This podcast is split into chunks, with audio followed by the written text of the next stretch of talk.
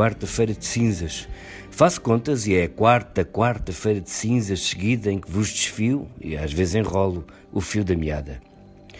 Como isto é uma democracia e quem me escutou quatro anos sabe que acredito na democracia, pode-se dizer que chegou ao fim o meu mandato.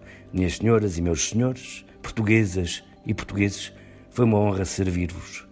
Quatro anos é muito tempo e eh, é melhor não gastar os últimos minutos com conversa de circunstância. Nesta mesa me sentei em 2016 para escrever sobre a presidente americana Hillary Clinton e ainda Senado vi Donald Trump a rosnar o discurso da vitória. Disse aos meus filhos que iam para a escola. O mundo mudou. Enviei crónicas com morcegos da Guiné, violinos da Rússia, cigarras do Japão, ovelhinhas do Alentejo. Nesta mesa gravei a gata Mariosca a mear a canção Amar pelos Dois no Festival da Eurovisão e nem uma semana depois a gatinha morreu. Na primavera de há dois anos, a morte da minha mãe, a minha querida Lourdinhas, fui do funeral diretamente para Genebra, escrevi num avião e de lá vos falei. Foi ela que se levantou um dia ao ver-me atrapalhado a falar em público. Dei-lhe uma caneta. Quatro anos, um Brexit inteiro, funerais de amigos, um casamento meu.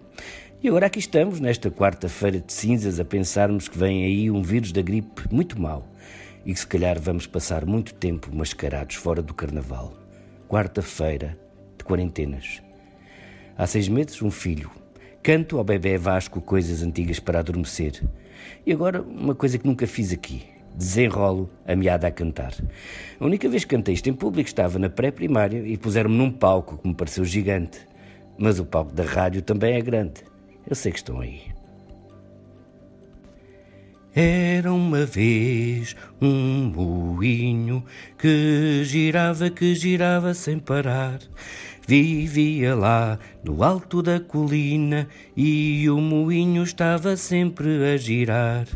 Mas veio um dia um vendaval e o moinho não se pôde aguentar. Rasgou as velas o moinho e o moinho começou logo a chorar.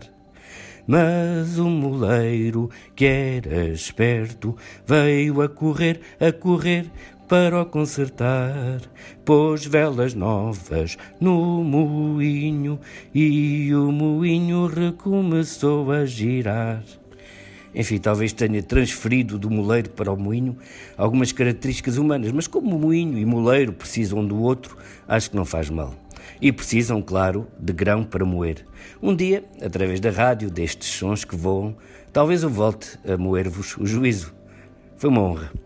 Até vou dizer, queridos ouvintes, embora ouvintes continuem com o mesmo problema, sou uma broa. Até um dia.